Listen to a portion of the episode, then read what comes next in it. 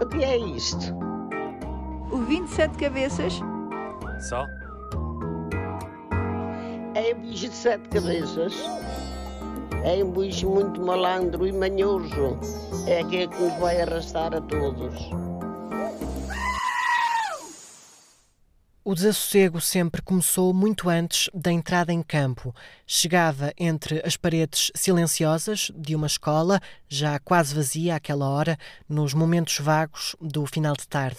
O meu olhar estava sempre ridiculamente lento a decifrar aquela folha branca que estava afixada no placar, talvez com receio do que lá estivesse escrito, não sei. Aquela folha era para mim uma roleta tanto podia trazer a sorte grande como o mais pesado dos azares, naquela distribuição aleatória dos espaços da escola pelas diferentes turmas para as aulas de educação física. Daí o meu olhar, sempre ridiculamente lento, enquanto me preparava para enfrentar o que teria então a roleta reservado para mim daquela vez. Se sossego, se desassossego. Por isso eu digo que o desassossego sempre chegou a mim antes da entrada em campo, primeiro na folha branca, depois na hora da escolha, naquele piso onde as sapatilhas gemiam. Era lá que me via ficar para o fim.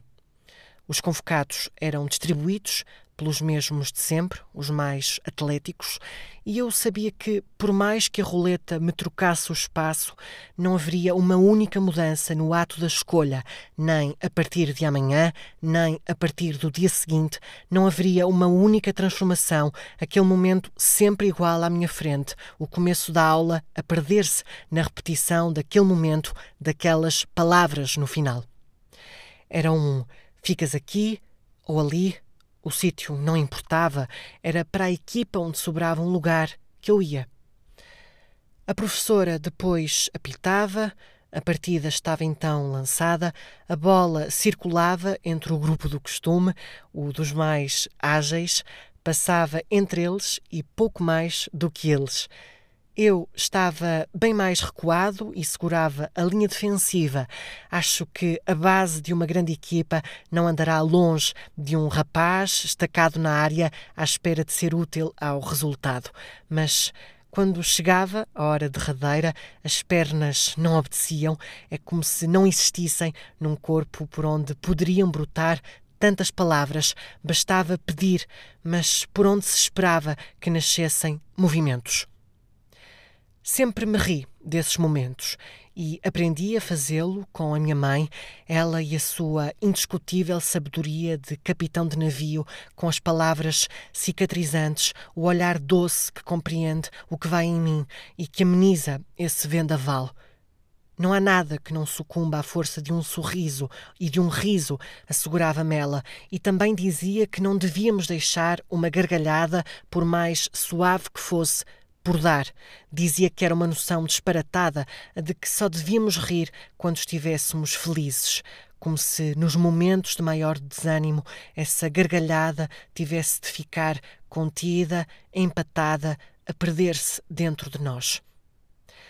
Antes rir do que ficar a remoer no movimento que não nasceu das pernas, rir é a melhor defesa do coração para mostrar aos outros que não nos importa a falta de jeito para a bola.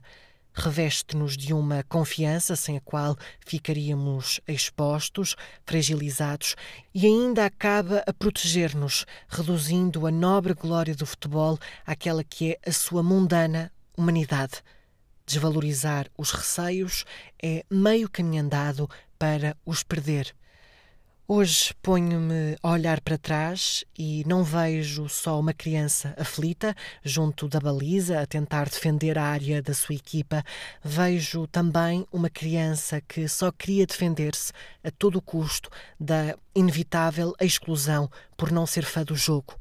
Depois a partida terminava e alguém ia ficar eh, invariavelmente demasiado chateado por perder os oitavos de final de uma Liga de Campeões do sétimo C da escola básica, mas o resultado não me interessava, apenas queria saber se a prestação, se a minha ofensiva interna era capaz de me dar um suficiente nas tabelas de avaliação da professora. Por isso, qual fitness gram, qual milha, era ali mesmo, nas quatro linhas que se jogavam as substâncias que fazem o mundo parecer enorme aos olhos de um sonho e devastadores aos olhos de alguém que, em país de goleadores, nunca aprendeu a gostar de futebol. Rir pode ser uma boa barreira para enfrentar aquilo que tememos, mas também tem tanta coisa de agradável. Cláudia, amanhã quero que me fales sobre rir. O que é isto? O 27 cabeças? Só? É um bicho de sete cabeças. É um bicho muito malandro e manhoso. É aquele que nos vai arrastar a todos.